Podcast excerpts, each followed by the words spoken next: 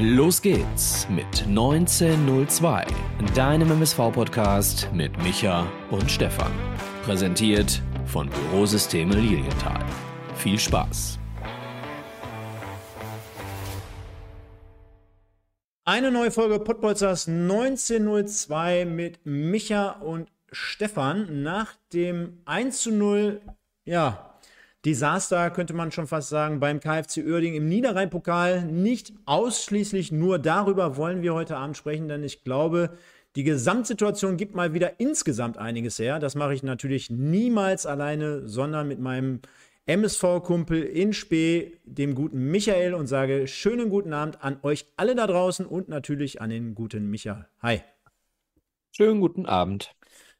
Ja, perfekt. Äh, perfekt ist es natürlich nicht unter der Woche gelaufen, aber äh, ja, wir müssen gleich über das Niederrhein-Pokal aus des MSV sprechen. Dazu gibt es heute mal, glaube ich, kein Zebra des Tages, weil wir wählen ja immer auf die Saison bezogen. Das haben wir in den letzten Jahren ja auch so gemacht.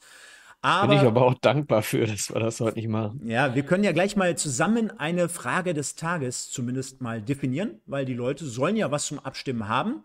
Äh, können wir ja gleich mal kurz gucken, wie wir es angehen werden. Aber Micha, natürlich zunächst mal deine drei Punkte. Darf ich ganz kurz dazwischen, ja, Stefan? Gerne. Denn äh, ich bin natürlich scharf auf die drei Punkte. Äh, aber ganz kurz nochmal liebe Grüße an Bürosysteme Lilienthal. Das war selbstverständlich gerade äh, der falsche Ton zur richtigen Sendung. Heute unterstützt, äh, powered bei Bürosysteme Lilienthal und nicht von Edeka Elskamp. Ach, wir können ja, wir können es ja gleich nochmal machen. Dann spielen wir ihn gleich einfach nochmal doppelt ein. Damit, spielen wir ihn einfach nochmal ein. Ja, spiel, genau, damit der, damit der ähm, Guido auch zufrieden ist mit unserer Leistung. Ähm, machen wir gleich. Ähm, haben aber zunächst mal deine drei Punkte, Michael. Und äh, die Nationalmannschaft ist ja gerade in den USA unterwegs unter der Regie von Julian Nagelsmann. Und äh, natürlich äh, steht so ein bisschen The Thematik im Raum. Naja, jetzt macht das erstmal bis zur EM. Wahrscheinlich wird das auch nur so lange machen, weil ich glaube, wir sind uns alle einig, dass er schon eher der, eher der, ähm, jetzt kriege ich gerade einen Anruf, jetzt muss ich mal eben ganz kurz wegdrücken, zack, ähm, dass er eher so der Vereinstrainer ist. Aber äh, gib uns doch mal ganz kurz so äh, den ersten Take mit, und zwar Julian Nagelsmann beim DFB. Kurzfristiger Erfolg oder konzeptionell und perspektivisch. Punkt, Punkt, Punkt. Hängt vom Ergebnis im nächsten Sommer ab. Grundsätzlich von der Ausrichtung erstmal kurzfristig angelegt. Bei Erfolg sicherlich äh, von beiden Seiten aus auch verlängerbar. Zweiter Punkt, ähnliches Szenario. So möchte ich jetzt zumindest es ungefähr schon mal äh, definieren. Und zwar Boris Schommers beim MSV. Kurzfristiger Erfolg oder konzeptionell? Oder perspektivisch? Stefan, das sind doch drei Punkte, oder? Ich soll doch kurz antworten. Das ist gemein. Weiß ich. Ähm, nur der MSV. Okay. Und der letzte Punkt. Nein, ey. Ich gucke gerade. Ich, ich hatte die Frage schon, jetzt gucke ich gerade auch. Okay. Klaus Kaisers. Punkt, Punkt, Punkt.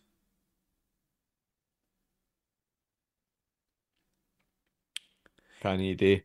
Erzielt den 1-0 Siegtreffer des SV Sonsbeck gegen den KfC Uerdingen am heutigen Oberligaspieltag. Ach so, ja gut. Ist mir egal. Uerdingen, Uerdingen interessiert mich nicht. Ja. Ich glaube, für den einen oder anderen war es mit Sicherheit trotzdem nochmal lustig, das jetzt hier zu, mitzubekommen. Und dann würde ich sagen, lass uns doch mal kurz reingehen ins aktuelle Geschehen, denn der MSV Duisburg hat am Montag, letzte Woche, Montag, seinen Trainer offiziell bestätigt. Es ist kein geringerer als Boris Schommers vom ersten FC Düren kommend und äh, wurde dementsprechend am Montag dann in der Arena vorgestellt. Pressekonferenz, wie es sich gehört, unter anderem mit ähm, Ingo Wald, Boris Schommers, Chris Schmold und Peter Monhaupt. Dein erster Eindruck, beziehungsweise generell was zur PK und zum Namen Boris Schommers?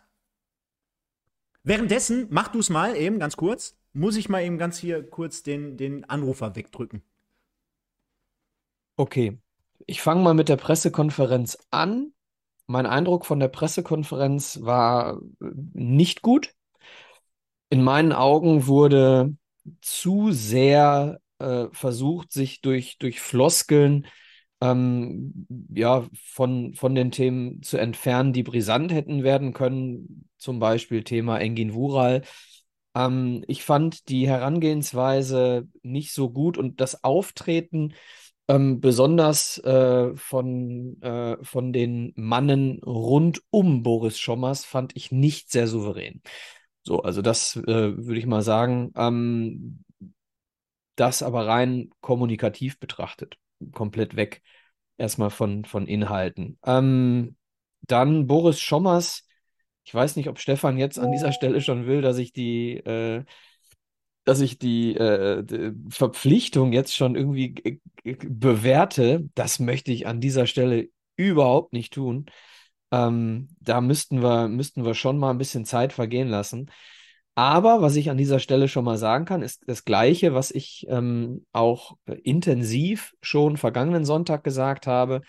Der Zeitpunkt für die Entlassung von Engin Hural und gleichzeitig auch dementsprechend der Zeitpunkt für die Verpflichtung eines neuen Trainers, egal wie er heißt, war unglaublich ungünstig, war komplett empathiefrei vor allem, wenn man, ähm, das werde ich gleich mit Stefan vielleicht auch noch diskutieren, wenn man ähm, die Aussage von Boris Schommers hört, dass diese Verpflichtung jetzt kein Kurzschluss war, sondern dass das schon etwas längere Zeit klar war, dass man sich hier einigen ähm, wird, ähm, dann hätte man tunlichst nach dem Dortmund-Spiel das Ganze ähm, das Ganze mal irgendwie umsetzen sollen und nicht nach dem Unterhaching-Spiel. Denn ich wäre dort als, als äh, Spieler ähm, ja maximal verunsichert gewesen, wenn ich am Sonntagabend oder am Montagmorgen die Information erhalten hätte, ähm, dass der Trainer jetzt äh, wieder gewechselt wird. Das hätte ich grundsätzlich eher nicht verstanden. Äh, ich saß ähm, in Uerdingen auf der Tribüne und äh, habe äh, relativ schnell Strahlen-Vibes gehabt. Die haben sich dann auch äh, durchgezogen, aber ich denke, wir werden gegen, äh, wir werden das Uerdingen-Spiel gleich nochmal ein bisschen mehr besprechen. Grundsätzlich muss ich sagen, ähm, steht unter diesem kurzfristigen Misserfolg in Uerdingen ganz klar, äh, ganz dick auch der Name Ingo Wald. Äh, auch wenn es eine Entscheidung von Chris Schmold war, ähm, Ingo Wald ist derjenige, der Chris Schmold diese Aufgabe ähm, übertragen hat. Und äh, der Zeitpunkt dieser Verpflichtung äh, war so ungünstig wie, wie sonst was. Ähm, das hast du von der Seite auf dem Spielfeld in Uerdingen ganz klar wahrnehmen können, dass das der Mannschaft nicht geholfen hat. Äh, also für dich ganz kurz, Stefan. Habt ihr jetzt insgesamt ich habe noch nicht, ja? ich habe noch nicht bewertet, ob er ein guter Trainer ist. Hm? Das mache ich nicht. Da hm. kennst du mich. Ich mache das nicht, bevor ich das nicht beurteilen kann.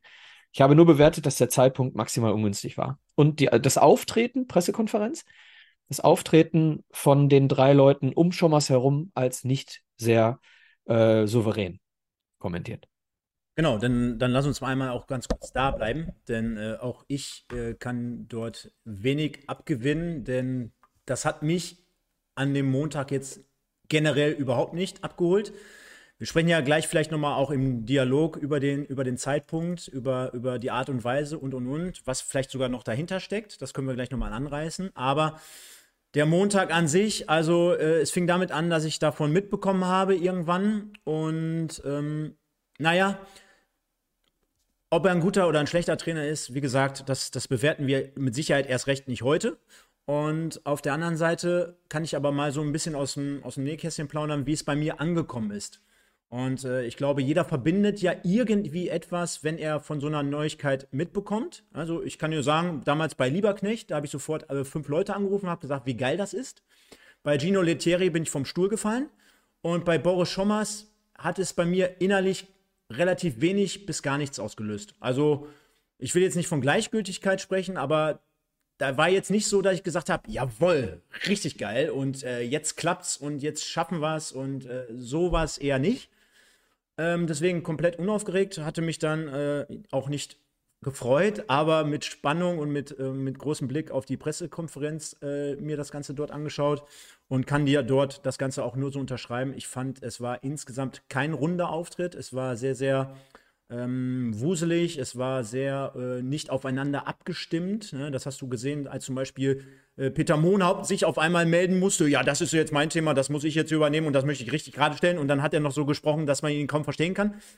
Äh, das war, ist natürlich jetzt nicht optimal. Ich glaube auch Ingo Wald hat ein, zwei Sachen, hätte er besser anders darstellen müssen und klären müssen. Ähm, insgesamt auch äh, rund um das Thema Chris Schmold, wie er jetzt hier eingeführt wird. Auch dort möchte ich mir jetzt im ersten Moment kein Urteil bilden. Natürlich äh, gibt es auch dort viele, die sagen, naja, der war doch schon, der, der, war doch schon damals in den letzten Monaten und Jahren auch mit in die Kaderplanung eingeplant und und und. Mal wieder keine klare Kommunikation. Keiner weiß so wirklich richtig, was sollte Chris Schmold, was sollte Branimir Bajic, der plötzlich überhaupt nicht mehr auftaucht in irgendwelchen Beschreibungen, was mit Sicherheit seine Gründe hat äh, die wir alle nicht kennen, aber ansonsten ähm, hätten wir da ganz anders drüber gesprochen.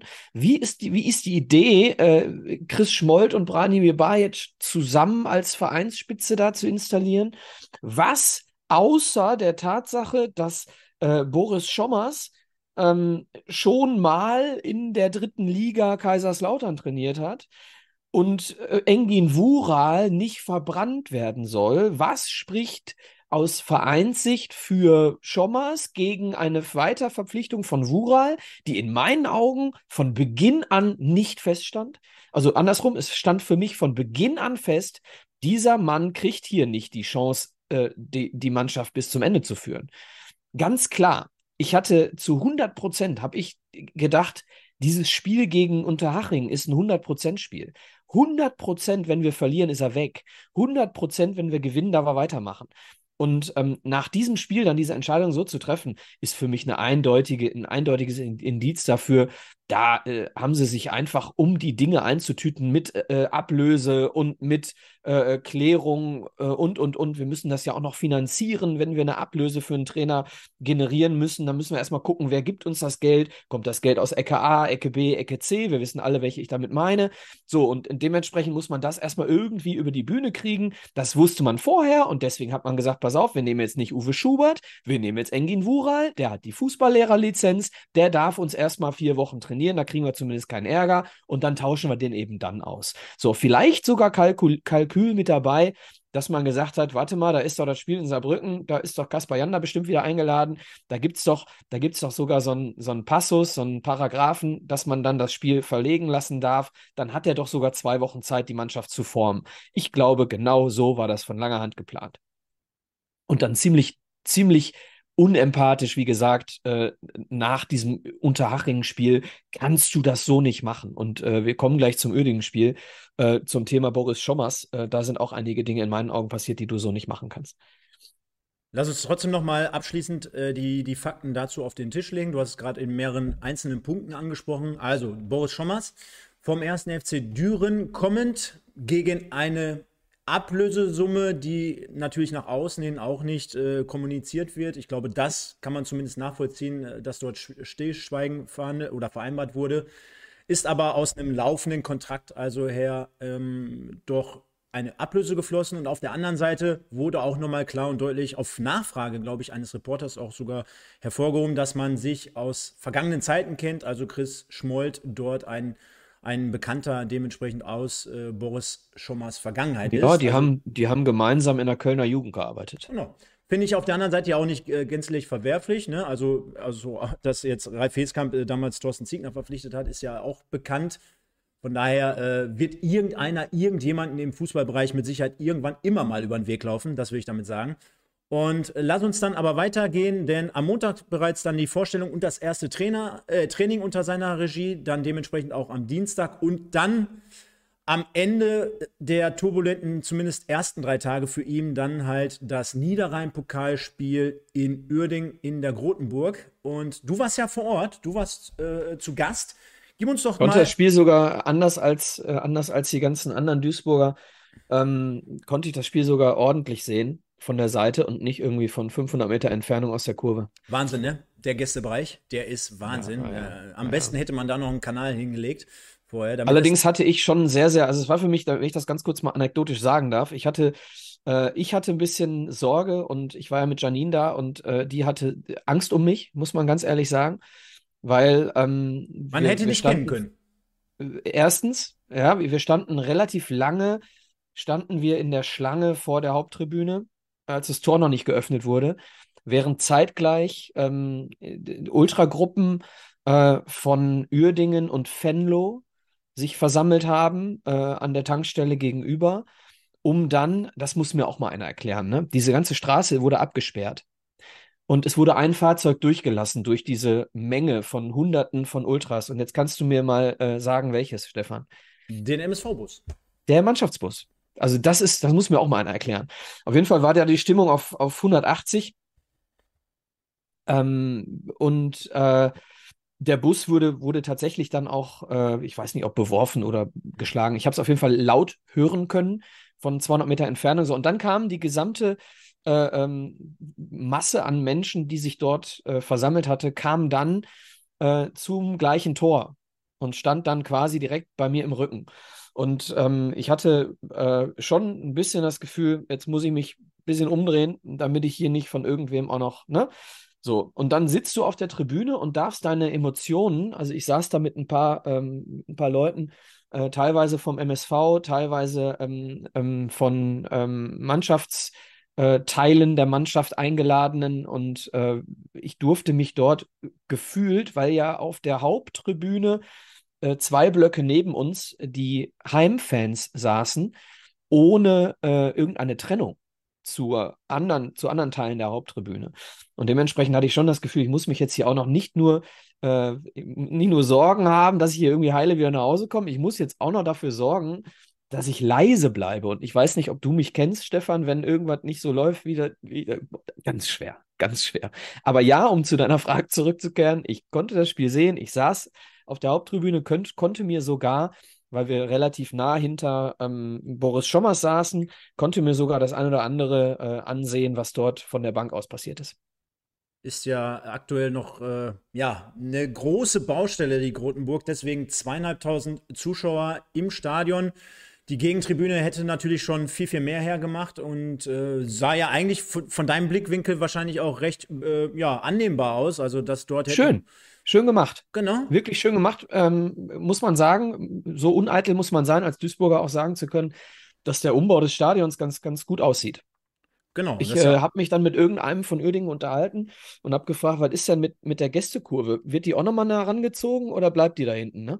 Und das soll wohl ein Zukunftsprojekt sein, also nein.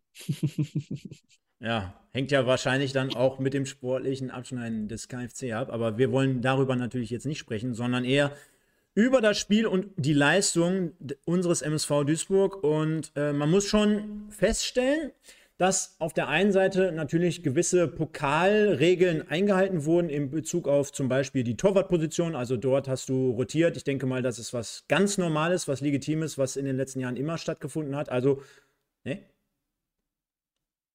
Äh, Vincent Müller krank. Hätte er sonst gespielt? Das kann ich dir nicht sagen, aber Vincent Müller war krank, der war ja nicht mal dabei, es war ja der A-Jugendtorwart dabei. Also, ähm, ich weiß nicht, es waren einige krank, ne? Also äh, relativ nah neben mir saß äh, Josh Bitter, Ekene, die ganze Fraktion saß oben auf der Tribüne.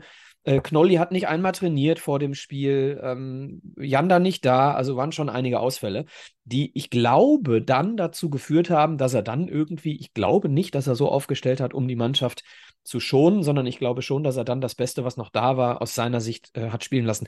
Mit einer falschen Entscheidung äh, kommen wir später zu. Dann lass uns mal trotzdem auf insgesamt die Personalien schauen, denn der MSV fing an mit Braune im Tor, Sebastian May, Sänger, Mogultai und Felscher im Abwehrverbund. Dann haben wir im Mittelfeld Baccalords, Castaneda, Pusch und vorne im Offensivbereich Esswein, Köter und Girt irgendwas mit Bezug auf, naja, der eine oder andere verletzt oder krank oder, oder ähm, bei der U20 verweilend, was man hätte anders machen können, sollen, müssen? müssen? Ja? Ja, fragst du mich das jetzt schon? Ja, frage ich, ich antworten? Schon. Ja. Ähm, unbedingt. Aber ähm, ich, ich kann das ich kann das dem Boris Schommers in, insofern nicht vorwerfen, als er ja nur zwei Trainingstage hatte. Ähm, vielleicht hätte man ähm, einfach ein bisschen mehr noch analysieren müssen. In, aus meiner Sicht ein riesengroßer Fehler, ähm, einen Spielaufbau über Baccalords zu machen und nicht äh, über Castaneda. Und in der, äh, in der Schlussphase haben wir es über Castaneda und vor allem über, Knoll. Ähm, über Knolli gemacht. Äh, das war doch sehr, sehr viel stabiler, sehr, sehr viel äh, souveräner in meinen Augen. Ähm, Mai und Baccalords mit Sicherheit nicht die perfekte äh, Spielaufbaumaschinerie, Punkt 1. Punkt 2, wir haben relativ viel, vor allem über die rechte Seite, über äh, Rolf Felscher probiert. Das erinnerte mich stark an das Spiel gegen Köln und an das Spiel gegen Dortmund, ähm, wo Rolf Felscher dann äh, im Ballbesitz nach vorne gerutscht ist. Ne, wir hatten das äh, Thema, aus Dreierkette wurde Viererkette und so weiter. Ähm, und wir haben, ich glaube, lass mich bitte nicht lügen, ich will nicht übertreiben, damit hinterher nicht die Leute sagen, ähm, der erzählt ja Unsinn, aber mit Sicherheit 20 bis 25 Flanken von Rolf Felscher ähm, in den Strafraum des MSV Düs oder der, der, der Uerdinger irgendwie geschlagen. Man könnte auch sagen, der Oberschenkel von Rolf Felscher hat ungefähr zwei Zentimeter Bizeps dazu gewonnen. Ja, also, und dann, Stefan, ganz klar für mich eine, eine ganz große Fehlentscheidung. Wenn das gewollt war. Der Muskel natürlich. Weiß, ja, ja, schon klar. Äh, wenn, wenn das gewollt war, dass wir so Fußball spielen, das sah für mich aber so aus, dann eine absolute Fehlentscheidung, vorne mit Gier zu spielen. Also dann, dann, sorry, dann stell entweder König vorne rein, wenn du nur mit hohen Bällen spielst, oder von mir aus äh, äh, lerne aus Mai. dem, was Engin Wural gemacht hat und stell Basti Mai vorne rein, denn äh, wir hatten in, in dem gesamten Spiel nie eine, eine, eine Innenverteidigungsthematik, außer wir haben im, im, im Aufbau einen Ballverlust gehabt. So, dann hatten wir eine Innenverteidiger-Thematik, wo Basti Mai in ersten Halbzeit ein, zwei Mal klären musste. Ne?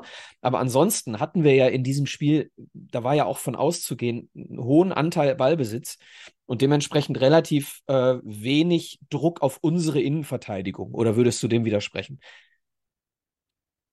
Nein, definitiv dementsprechend nicht. Hätte, dementsprechend hättest du aus meiner Sicht, wenn du solche, solche Halbfeldflanken äh, von Rolf Felscher irgendwie da willst, dann hättest du Mai vorne reinstellen können ja, oder müssen. Ja. Und dann hättest du in der Innenverteidigung von mir aus mit, mit, mit Fleckstein und Sänger spielen können. Ich glaube, das hätte, hätte das Spiel hinten ähm, nicht, nicht verschlechtert, hätte uns aber vorne diese Einfallslosigkeit, mit der wir gespielt haben, zumindest ein bisschen zielführender gemacht. Komplett bei. Also, komplett, zwei, zwei, gro zwei große Veränderungen äh, zusammengefasst. Spielaufbau über Castaneda und Mai vorne rein. Komplett bei dir, weil, ähm, also ich meine, ist für mich ein bisschen unerklärlich, wie man, wenn man ein, gegen einen Oberligisten spielt, also du bist zwei Klassen darüber und äh, du dir diesen Matchplan quasi beiseite legst, dass du ja im Vorfeld eigentlich wissen musst, dass du 75% Ballbesitz hast dass du dann dementsprechend auf eine Mannschaft triffst, die mit elf Mann hinten den, den Bus parkt. Du dann halt äh, natürlich das Spiel schnell machen musst in gewissen Passagen, dass du halt äh, auch die, die Flanken wechseln musst und und und. Und dass du dann dementsprechend recht viel Möglichkeiten hast, um den Ball, wie Rolf Felscher halt ein, beispielsweise, natürlich zu flanken.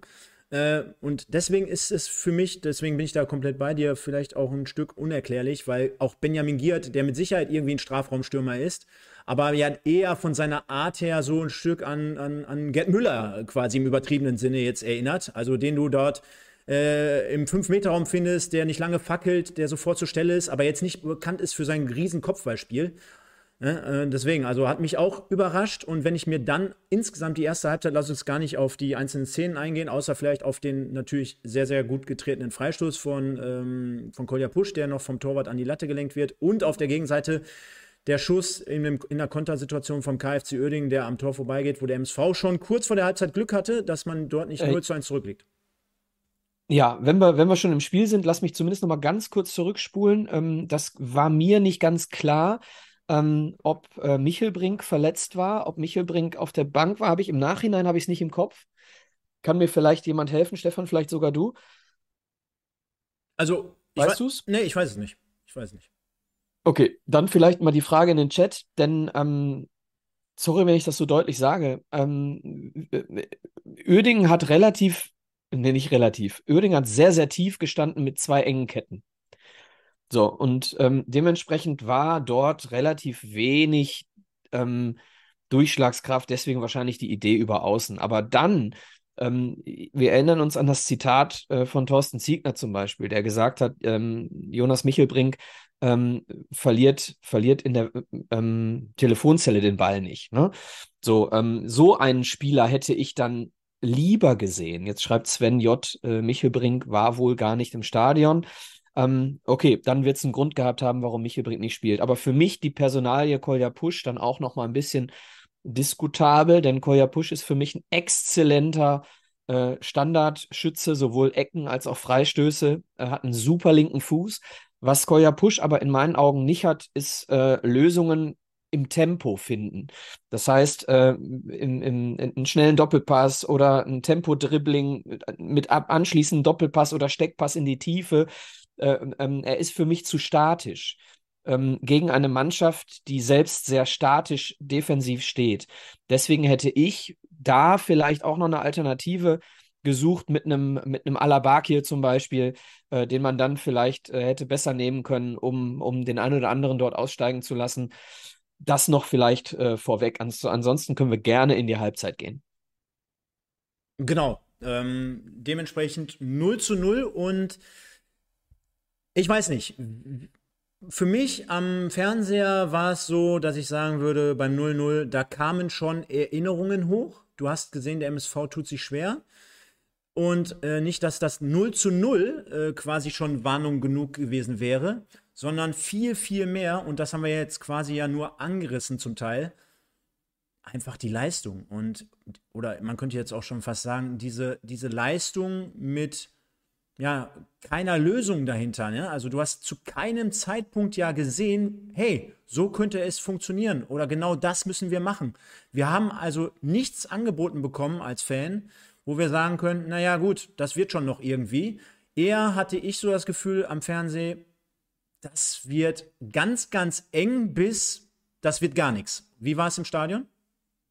Ich hatte relativ schnell Strahlen-Vibes, habe ich gerade schon mal gesagt, äh, als du kurz weg warst.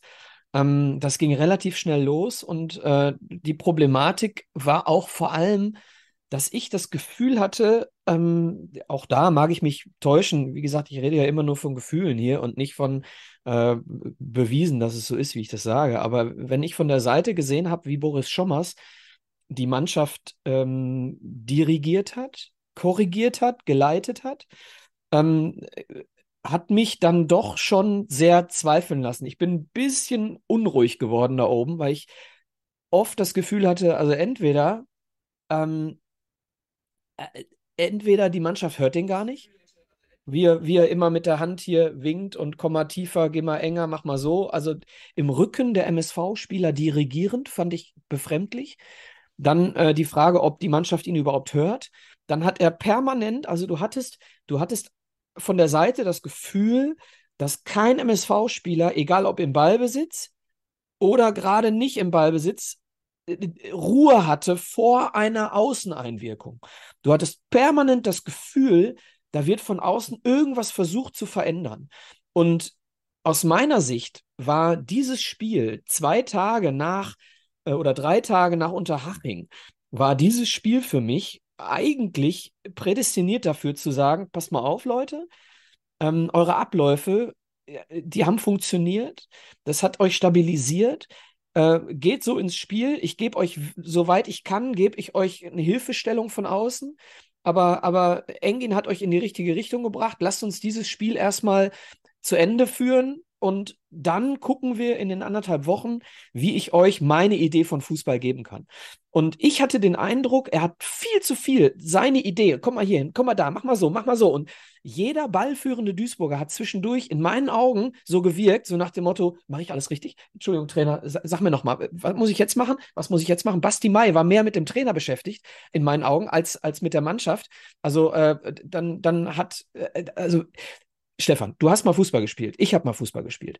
Ähm, in dem Moment, wo du unabhängig davon, was von draußen kommt, das hat auch ein, ein Kevin de Bruyne, hat sowas schon mal über Guardiola gesagt. So, halt die Fresse oder irgendwie sowas, halt die Klappe da draußen, lass uns jetzt mal Fußball spielen.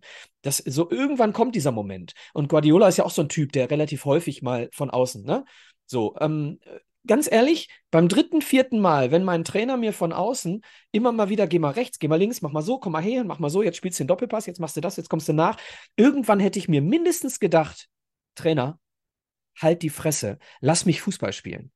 Und ähm, den Moment hat er, glaube ich, überspannt. Er, ich glaube, er wollte am Anfang zu viel. Ich will überhaupt nicht, ähm, Sven J. sagt gerade, keiner wollte am Mittwoch den Ball haben. Ähm, das spricht für mich für diese Unsicherheit. Die, diese, diese Unsicherheit, die du auch von draußen geschürt hast. Also ich habe den Eindruck, da wurde so viel taktisch auf irgendwelchen Blättern geschoben, zusammen mit äh, äh Philipp Klug und ein bisschen auch ähm, mit äh, unserem, unserem Offensiv äh, Sidney Sam.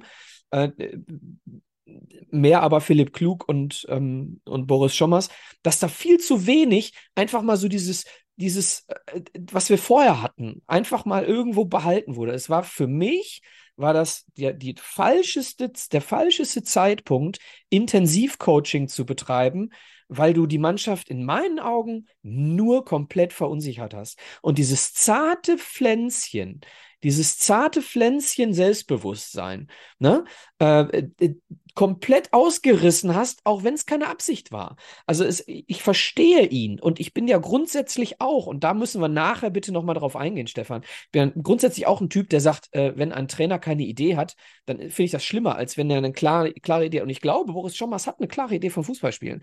Ich rede hier nur davon, dass er zu diesem Zeitpunkt für dieses Spiel es nicht richtig gemacht hat. Vielleicht ist er der perfekte Trainer für den MSV Duisburg, vielleicht verändert die, äh, der Ideenreichtum von, von Boris Schommers äh, sein, sein Verständnis von Fußball verändert vielleicht den Fußball des MSV Duisburg nachhaltig. Kann ja keiner beurteilen. Wir haben das erste Spiel gespielt. Aber in dem Moment war es, glaube ich, komplett der falsche Ansatz. Zu viel Input ist in dem Fall eher kontraproduktiv und ähm, naja, also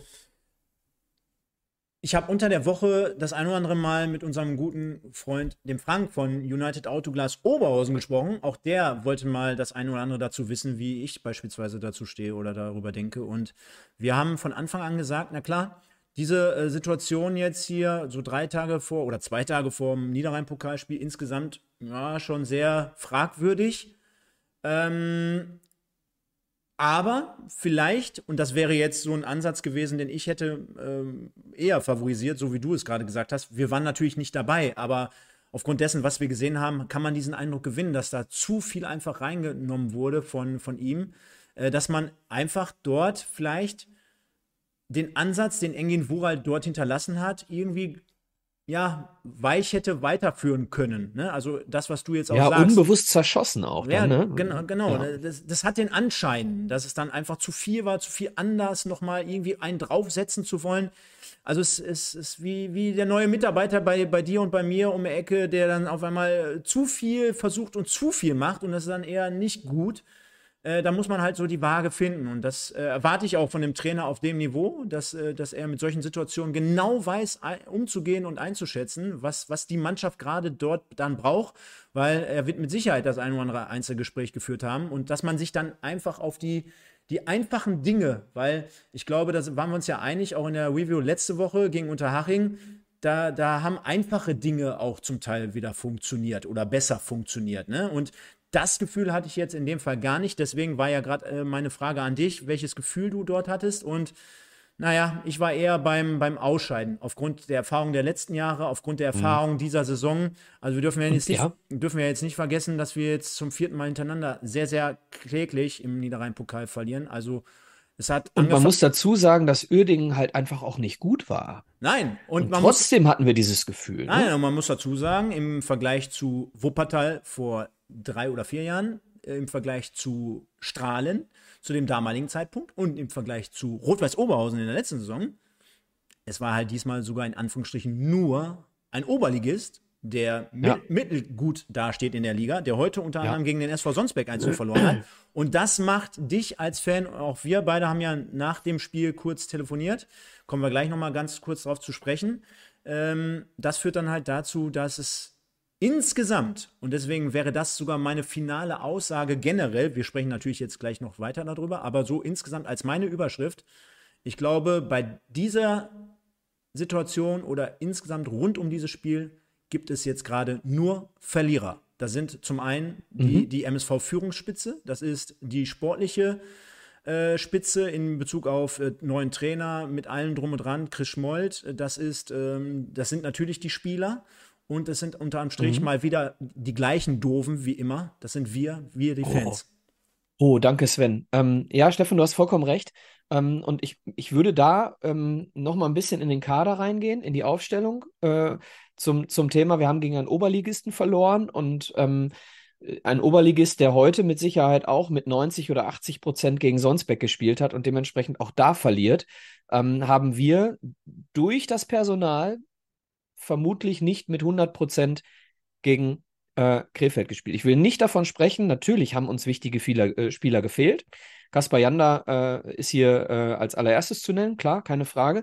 Trotzdem musst du in der Lage sein, mit dem Spieler äh, ähm, Personal, was wir da auf den Rasen geschickt haben, ähm, gegen, gegen Uerdingen so ein Spiel zu dominieren. Aber ich will mal ein paar Personalien nennen, wo ich das Gefühl habe, da ist grundsätzlich eine, eine Möglichkeit vorhanden, Überheblichkeit an den Tag zu legen.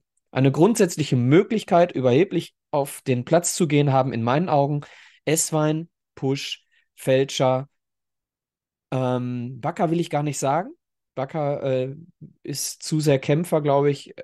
Den will ich da gar nicht mit. Aber das sind ja schon mal, sind ja schon mal in der vorderen, äh, äh sind schon mal drei Spieler, die Uerdingen B spielen sollten die mit Sicherheit da nicht so, äh, ich sag mal, so gebrannt haben, so will ich es vielleicht mal sagen. Und ähm, jetzt hat Sven, äh, deswegen habe ich ihn gerade nochmal genannt, gerade gesagt, können wir bitte mal über Esswein sprechen. Ähm, Sven, ich spreche ja hier seit Wochen über Esswein. Und ähm, man hat in diesem Spiel gegen Uerdingen, hat man mit der Hereinnahme von ähm, Köpke gesehen, äh, wie viel besser das gehen kann, in Anführungsstrichen besser, denn wir haben auch, auch mit Köpke kein Tor gemacht. Aber wie, wie, wie schlecht das unter S-Wein oder mit S-Wein funktioniert hat. Und die Reaktion, ich weiß nicht, ob, wir das, ob ihr das gesehen habt, liebe Leute, die Reaktion, da würde ich gerne mal die Frage an Alex S-Wein stellen. Ähm, hat, er sich, hat er sich aufgeregt über seine Leistung? Oder hat er sich aufgeregt äh, darüber ausgewechselt worden zu sein, als er die halbe äh, Trainerbank kaputtgetreten hat, als er ausgewechselt wurde. Das würde mich auch mal interessieren.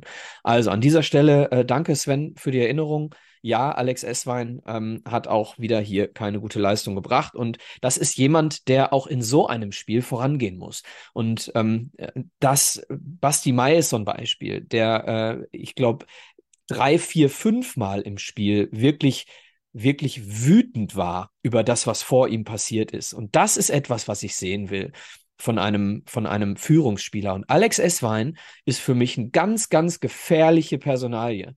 Äh, weiter will ich da jetzt nicht ins Detail gehen, aber ich glaube, du musst jetzt spätestens anfangen, äh, Alexander Esswein rauszunehmen und zu ersetzen. Und ich freue mich so sehr, wenn Pledel und Kölle wieder da sind. Ähm, ich hoffe, dass wir dann äh, Alex Esswein nicht mehr nicht mehr brauchen. Und äh, sorry für die Leute, die in Alex Esswein irgendetwas sehen. Ich habe von vornherein gedacht, oh super, der bringt uns mit Sicherheit fußballerisch weiter. Aber nach drei, vier, fünf, sechs Spielen, die ich ihn jetzt in, äh, in Folge fast gesehen habe, äh, beziehungsweise nach der Verletzung waren es jetzt, glaube ich, drei Spiele und davor eben drei Spiele, äh, muss ich hier meine Beurteilung ganz klar, ähm, ich glaube, dieser Spieler ist äh, gefährlich für die äh, Mentalität einer Mannschaft und dementsprechend darf Alex Esswein in meinen Augen äh, keine große Rolle spielen. Aber wer bin ich schon? Ja, äh, auch ich kann mich da nur anschließen, Michael. Ich war ja ähm, von der Verpflichtung generell am Anfang erst angetan. Ich glaube, dass es ähm, für mich auch. Ja, so fair muss man sein. Ich auch. Ne? Genau. Und äh, dafür. Aber das ist eben das, was ich tue. Ich ja, beurteile es immer erst hinterher. Genau. Und wir sind hier ein Podcast und wir sind nicht die Experten, die die Personalien auch verpflichten. Wir bekommen auch kein Geld vom MSV. Dementsprechend äh, muss man Kritik äußern dürfen, wenn es dementsprechend auch so angebracht ist. Und ich glaube, was das ganze Thema jetzt auch noch mal so ein bisschen mehr anheizt, ist ganz einfach, dass wir ihn auch oder generell viele Spieler, es ist ja nicht nur S-Wein, wir könnten die Liste hier unzählig weiter, äh, weiterführen. Ähm, beispielsweise Köpke, ne? also auch dort äh, siehst du ja jetzt nicht ansatzmäßig, dass er jetzt irgendwie dabei ist, in Tritt zu kommen. Und was es so brisant, glaube ich, macht, ist, dass wir das aus verschiedenen oder in verschiedenen Perspektiven jetzt schon bewerten können. Das heißt, du hast äh, beide Spieler nachverpflichtet oder äh, in, in der laufenden Saison jetzt schon oder relativ spät erst zum Kader gestoßen, die beiden, nur mal als Beispiel zu nehmen. Dann äh, konntest du am Anfang noch sagen, ja gut, ein bisschen Rückstand, äh, kompliziertes Spiel, wir sind selber gerade nicht in Tritt, du, du spielst auf, auf, auf Liganiveau, ja, dann, dann hast du die erste Runde Niederrhein-Pokal, dann hast du äh, Thorsten Ziegner als Trainer, jetzt spielst du gegen den Oberligisten im Pokal, hast Boris Schommers als Trainer.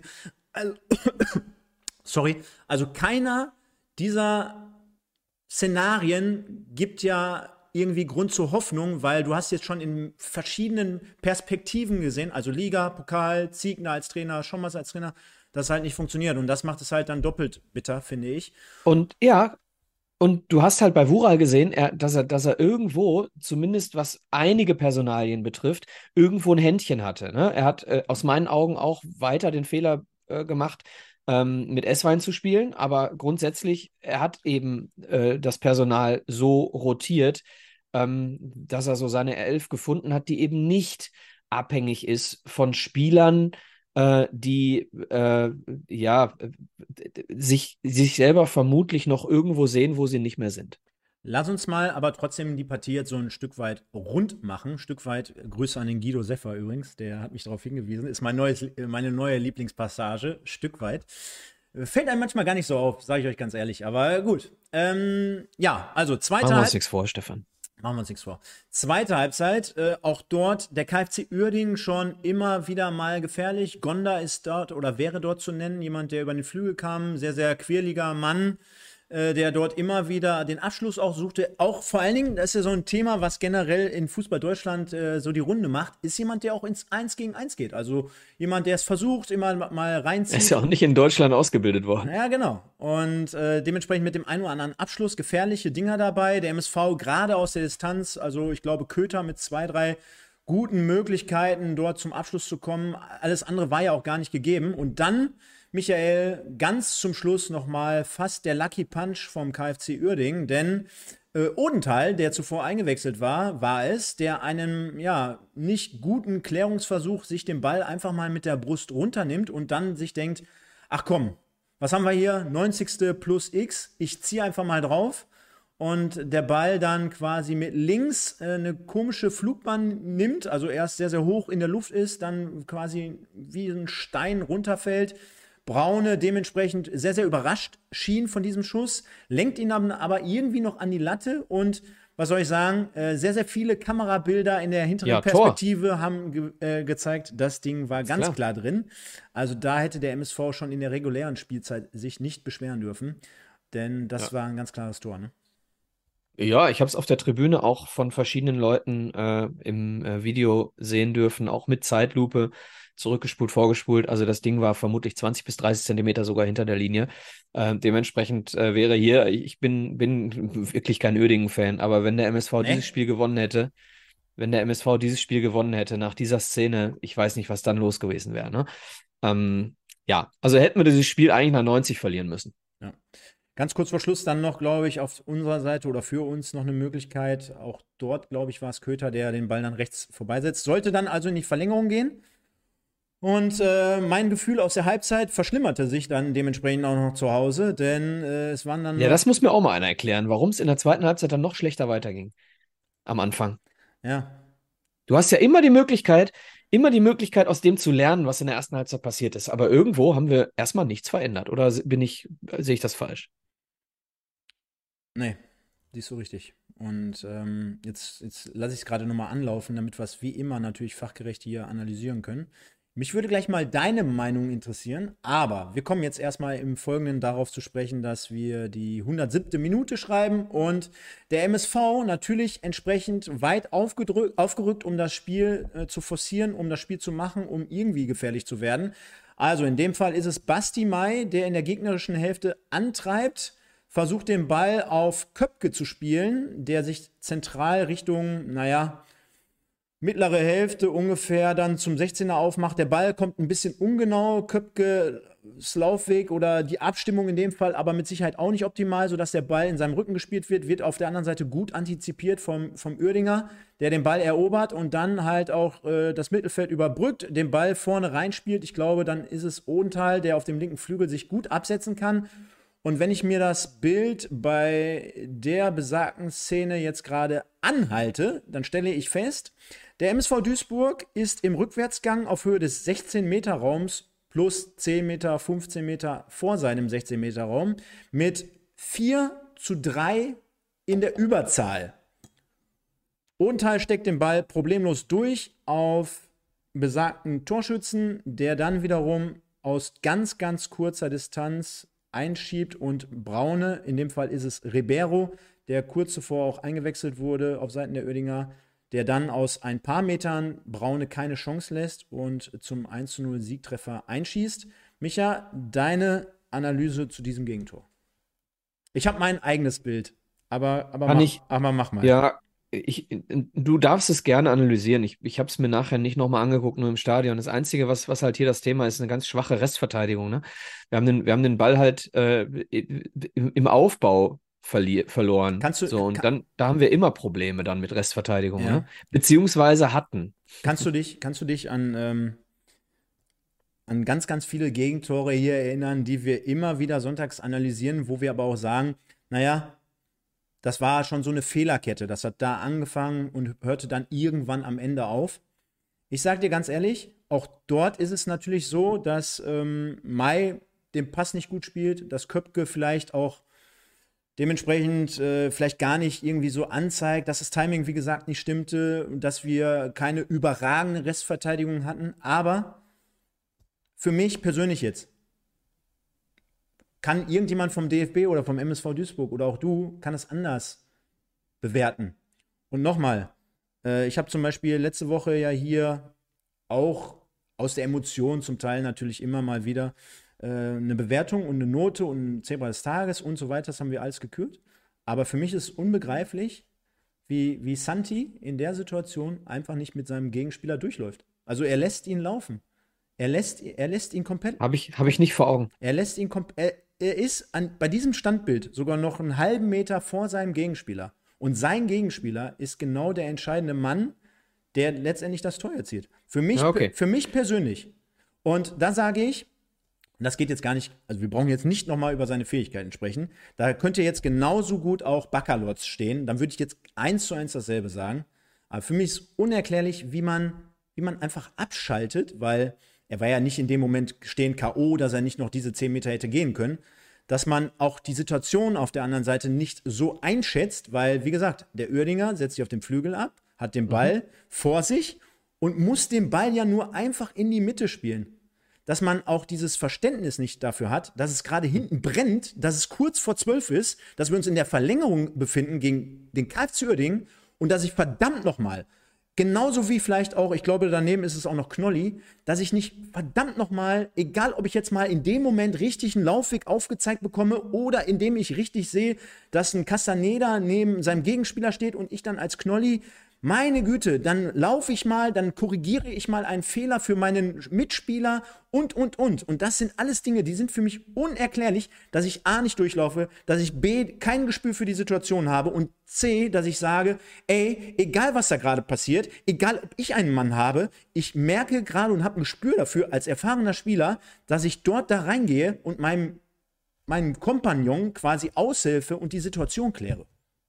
Ja, muss ich an dieser Stelle ähm, einmal die Hände heben und sagen, sorry Leute, ähm, ich bin nicht davon ausgegangen, dass wir so intensiv über das Spiel sprechen. Dementsprechend habe ich mir das Spiel tatsächlich nicht noch einmal angeschaut. Äh, ich denke, jeder von euch hat Verständnis dafür, wenn man sich dieses Spiel nicht nochmal anschauen möchte. Äh, dementsprechend kann ich das jetzt nicht bewerten, deswegen würde ich Stefan jetzt einfach mal die Analyse äh, überlassen. Äh, ich, so detailliert habe ich es wirklich nicht mehr vor Augen. Ich bin konsterniert hinten rübergefallen, als das Tor gefallen ist. Na, naja, wenn, Ah. wenn, wenn, wenn, wenn du es nicht gesehen hast und ich mache das hier, ähm, dann, dann ist es natürlich nicht so, wie als wenn du es gesehen hättest. Was? Was? Nee, ich, ich, ich glaube Spaß. dir das, was ich, ich glaube dir, was da, was du, was du sagst. Ich äh, tut mir nur leid für euch alle und für dich, Stefan, dass ich äh, da nichts zu sagen kann, weil ich habe es einfach nicht gesehen. Ist, ist, äh, sei froh. Sei doch froh. sei froh, dass du es nicht gemacht hast.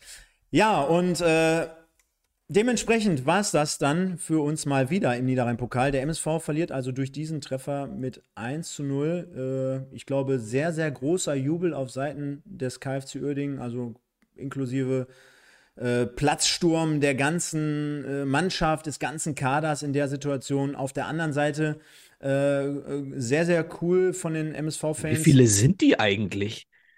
Was? Der Kader von Krefeld. Sag mal, waren die da mit 30 Mann im Kader? Ja, ich glaube, ich hatte an dem Tag auch schon in den Spielbericht reingeschaut. Da waren sehr, sehr. Ich glaube, das machst du aber auch als Trainer. Du, für, für die Jungs ist ja cool, wenn du so viele mitnehmen kannst, wie, wie es nur geht. Darfst du? ich habe da, glaube ich, zehn Namen auf jeden Fall locker gelesen.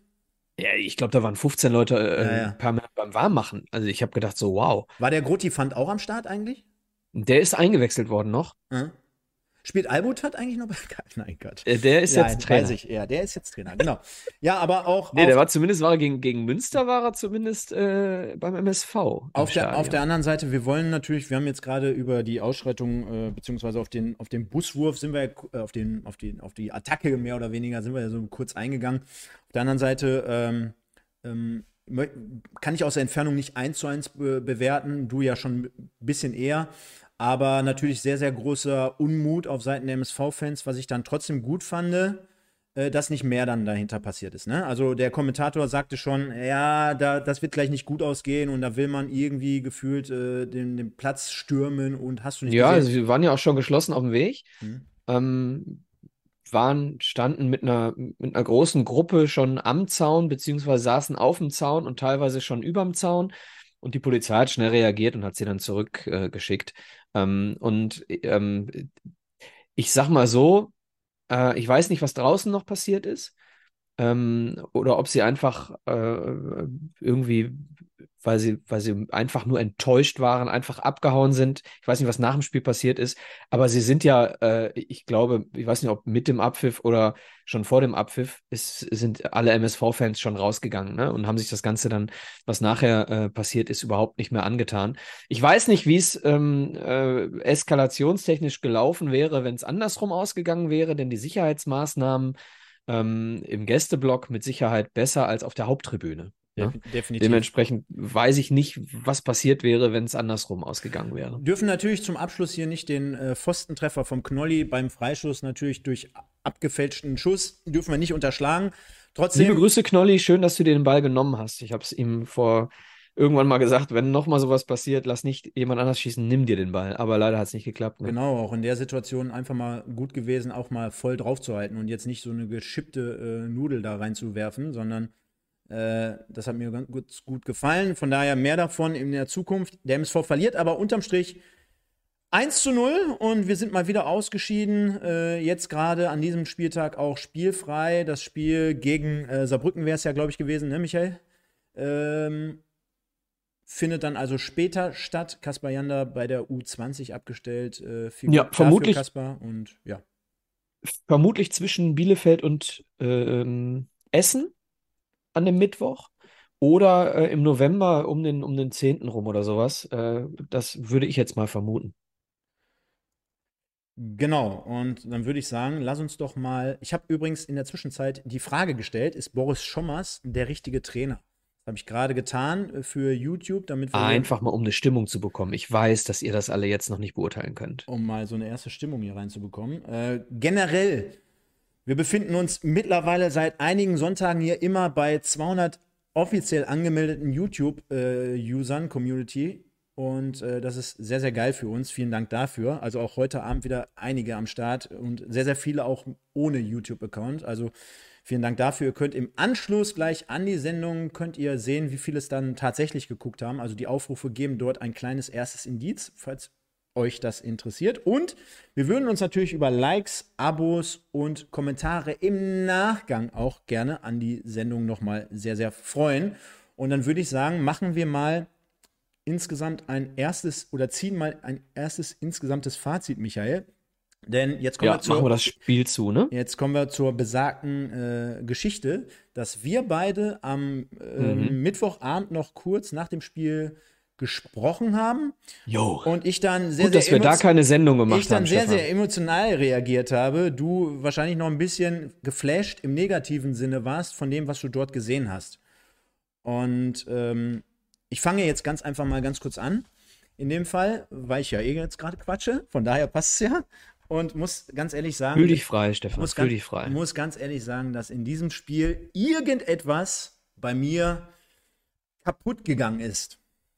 Also ich würde niemals so weit gehen und sagen, ich bin nächste Woche einfach mal Borussia Dortmund-Fan. Das würde niemals funktionieren, weil jeder, der Fußballer ist und Fußballfan ist, richtig Fan ist, der wird wissen, das trägst du einmal in deinem Leben mit dir herum. Das, das bleibt im Herz. Aber ich muss ganz ehrlich sagen, das war für mich der absolute Tiefpunkt, seitdem ich nicht nur Fan bin, seitdem ich nicht nur diesen Podcast hier mache, sondern seitdem ich denken kann. Äh, das war für mich sowas von unerklärlich auf allen Ebenen mit der Gesamtsituation drumherum, mit der Einführung von Boris Schommers, mit der Vorstellung am Montag, mit dem Spiel, was ich gesehen habe, mit dieser Nichtleistung, mit den, ich muss es auch zum Teil sagen, mit, mit, mit, mit der ganzen äh, Social Media Bubble, wenn du da über, über, überrannt wirst mit Kommentaren, mit, mit Berichten, mit allem drum und dran, diese, diese Bubble ist, ist Wahnsinn, was gerade um den MSV herum passiert. Und es ist einfach auf der anderen Seite so schade, so extrem schade. Und ähm, fuckt unterm Strich einen so richtig ab. Es, es hat sich angefühlt, mal wieder, äh, sorry, ist jetzt gar nicht auf Frauen oder auf Männer bezogen, könnt ihr gerne genauso gut auch andersherum äh, nehmen. Aber es fühlt sich an, als ob deine Ehefrau äh, vier Jahre am Stück dich betrügt, immer wieder mit demselben Nachbarn, drei Jahre lang zumindest. Und im vierten Jahr ist es dann der andere Nachbar, den du noch niemals leiden kannst.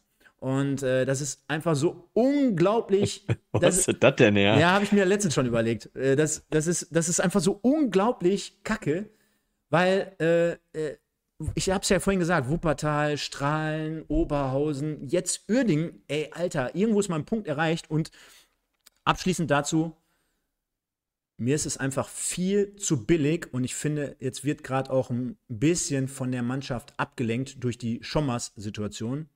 Ich sage, hätten wir richtig jetzt zermatern können und zerfleischen können, wenn es jetzt ein Ligaspiel gegen Saarbrücken gewesen wäre.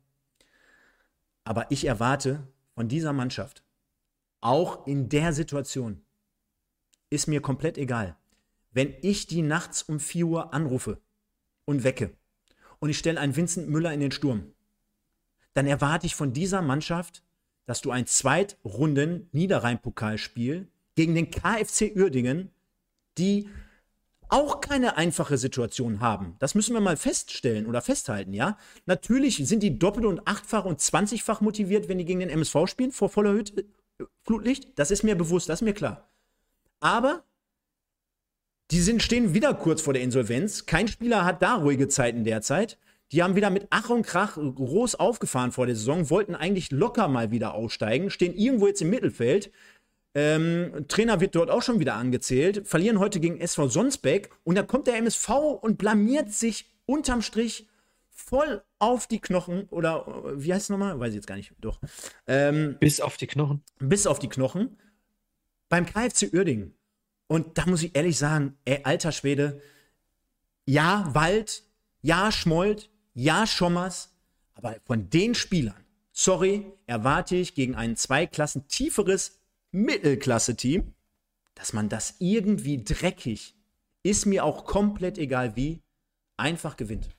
Das erwarte ich als Fan in meiner Wahrnehmung von meinem MSV, so wie ich ihn sehe. Jeder einzelne Spieler, der beim MSV Duisburg am Mittwoch auf dem Platz stand, sollte in der Lage sein, gegen Uerdingen ein Tor zu schießen. In eine Situation zu kommen, ein Tor zu schießen. Und wie viele Sit Situationen hatten wir? So viele waren es nicht. Also in 120 Minuten kein Tor gegen den Oberligisten ist halt schon echt. Und da kann, ähm, und ja, ich habe gerade deutlich gesagt, was ich von der, von den Begleitumständen gehalten habe, ähm, neben dem Platz, dirigieren und, und, und. Aber ich stimme dir zu, Stefan, selbst, ähm, selbst wenn der Trainer äh, jetzt hier mit, weiß ich, mit dem A-Jugendtorwart ähm, und äh, von mir aus auch über außen mit einem Regionalliga äh, ähm, Müller und was auch immer aufgestellt hätte, hätten wir dieses Spiel gewinnen müssen. Nicht sollen, nicht dürfen, müssen. Und das muss sich jeder einzelne Spieler, muss sich das äh, gefallen lassen. Und da hast du vollkommen recht, wenn du sagst, das äh, lenkt im Moment ein bisschen von der Mannschaft ab, dass wir uns äh, über, über Schommers äh, unterhalten, über Wald unterhalten, über Schmold unterhalten, von mir aus auch über die, ähm, die Art und Weise, wie, äh, wie, wie die gesamte Führungsetage in den letzten Monaten agiert. Vollkommen richtig, dass die Mannschaft trotzdem dieses Spiel gewinnen muss. Da sind wir uns einig. Und jetzt mal ganz ehrlich, der äh, finde ich gut, dass der, ähm, wer schreibt jetzt gerade hier, der, äh, ich glaube, El Flacco was. Wir haben nicht jede Woche die, die, die Karte, die wir ausspielen können in Bezug auf Hubkonzert oder Laufen für den MSV oder, oder, oder. Das sind jetzt, das war gegen Unterhaching, da hatten die Fans ein sehr geiles Gespür dafür. Das war sehr gut, das hat auch funktioniert. Das kannst du jetzt aber nicht jede Woche machen. Ja?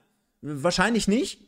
Und ich finde, der Flacco hat es geschrieben, aller, aller spätestens sind die Spieler jetzt sowas von nochmal in der Pflicht. Ich sehe es nicht ein, dass als Fan immer du der Arsch bist, der immer irgendwie nur alleine die Karre aus dem Dreck ziehen muss. Und es geht ja sogar mittlerweile so weit. Mir schreiben Leute, die sagen, ich kann das meinem Sohn nicht mehr erklären. Jetzt will ich nicht an die Ehre appellieren und ich will jetzt hier auch nicht Wappen küssen als Spieler und hast du nicht gesehen? Aber Leute, das ist jetzt mal ein Aufruf sogar an die aktuelle Mannschaft. Der eine oder andere hört uns ja mal. Vielleicht kann der auch Beuke auch sowas mal in der Kabine einfach mal vorstellen. Ohne jegliche Kritik und jetzt auch ohne übertrieben daherzukommen. Das ist euer Job. Ihr spielt für den MSV Duisburg. Ihr werdet dafür bezahlt. Kinder kaufen sich Trikots. Nochmal, ich weiß, der eine oder andere wird nächste Saison weiterziehen. Viele Verträge laufen aus. Das kann dem einen oder anderen scheißegal sein. Sollte es aber nicht. Sollte es aber nicht. Ganz genau. Sollte es aber nicht. Und das ist einfach so blamabel. Das ist traurig. Das ist, ich, ich weiß gar nicht, wie ich das sagen soll. Dass den Spielern anscheinend das irgendwie trotzdem am A vorbeigeht. Ich kann es einfach nicht nachvollziehen. Ich kann es nicht nachvollziehen, dass wir gegen Uerdingen kaum bis gar keine Chance hatten. Ich kann nicht nachvollziehen, dass wir das Gegentor so wegverteidigen. Ich kann nicht nachvollziehen, dass wir uns nicht am, weiß nicht, alles aufreißen, um das Spiel zu gewinnen. Ich kann auch im Endeffekt nachher nicht nachvollziehen, wie das Spiel so einfach wieder weggetan wird. Ja, ich meine, klar äh, gab es ein Interview von Boris Schommers, der gesagt hat, ja, wir haben noch viel Arbeit vor mir.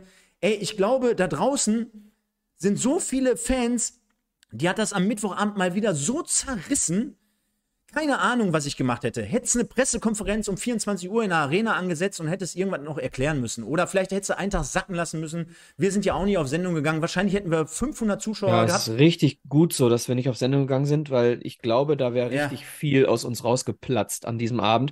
Stefan, ähm, du hast recht, was du sagst, mit dem, was du sagst. Ich würde eine Sache noch äh, hier trotzdem relativieren, und zwar nicht alle Spieler äh, über diesen Kamm scheren, denn wenn du gesehen hast, wie äh, Max Braune nach dem Spiel niedergeschlagen da saß äh, und wirklich richtig fertig war, dass er, dass er hier als Torwart dieser Niederlage verantwortlich zeichnet, äh, oder ein, ein, ein Basti Mai, der wirklich das ganze, ganze Spiel über Nachlässigkeiten lautstark kommentiert hat. Ich, nochmal, eine gesamte Mannschaft ist schuld an so einer Sache, keine Frage.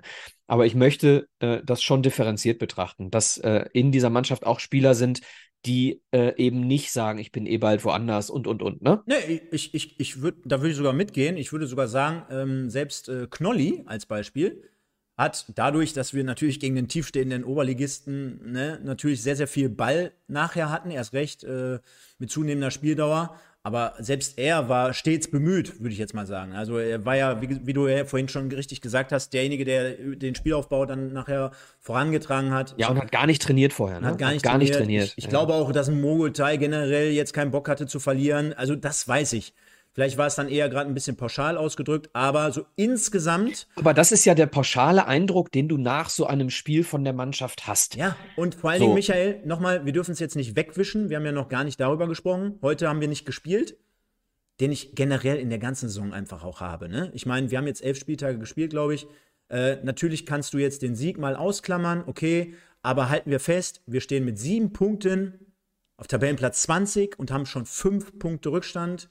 Und wenn ich mir dann solche Leistungen anschaue bei einem neuen Trainer, der vielleicht ein bisschen zu viel gemacht hat, aber der ja grundsätzlich trotzdem irgendwas auslösen muss, ja, er sollte ja zumindest in der Mannschaft was auslösen, laut unserer sportlichen Führung, sonst hätten sie es ja nicht gemacht. Sehe ich halt gar nicht und lässt mich wieder zu dem Entschluss kommen, dass ich sage, das wird dieses Jahr in die Hose gehen. Leider Gottes. Ich sehe nichts. Ich sehe nichts. Lass uns, lass uns nochmal zurückkommen zu unserem Telefonat, Stefan. Ja. Denn du hattest äh, ganz klar äh, mir eine Emotion entgegengebracht und ich will mal meine so ein bisschen schildern. Ähm, du kennst mich noch nicht so lange und ähm, aber, aber trotzdem gut genug, glaube ich, als dass ähm, du meine Reaktion, meine emotionale Reaktion nach diesem Tag und nach diesem erneuten Trainerwechsel ähm, Warte, eine Sekunde. Eine Sekunde, passt. Eine Sekunde, ja. weil der Moritz Doppelking das wieder jetzt ins andere Licht rückt. Ich habe gesagt, stets bemüht. Nee, nicht, nee, Stefan, nicht drauf reagieren. Ich habe stets bemüht und nicht gesagt, geiler Spielaufbau. Ja, ja. Boah, nicht, Leute, nicht reagieren. Nee, nee, ja, ja. Nein, einfach nicht drauf reagieren. Ähm, ähm, Jetzt habe ich den Faden verloren. Was habe ich gesagt? Ach so, genau. Äh, dieses Spiel hat, hat Emotionen oder, oder Denkweisen in mir hervorgerufen, die ich so bei mir noch nie, noch niemals hatte. Ich, ähm, meine Zuversicht war komplett weg, ist, ist immer noch nicht wieder da.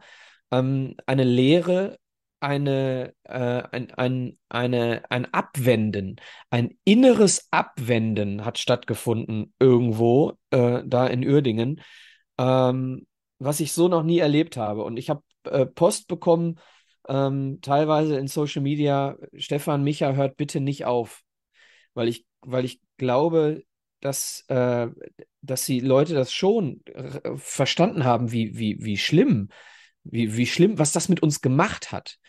So, was die Leute nicht vergessen dürfen, ich will uns jetzt hier nicht irgendwie anders darstellen als jeden anderen Fan, aber wir müssen ja, wir müssen uns ja immer wieder tief mit dem MSV befassen, da, wo ich als Fan sagen kann, mache ich jetzt nicht. Ich mache den Fernseher aus, ich mache YouTube aus, ich höre mir das Interview nicht mehr an, die Pressekonferenz nicht mehr.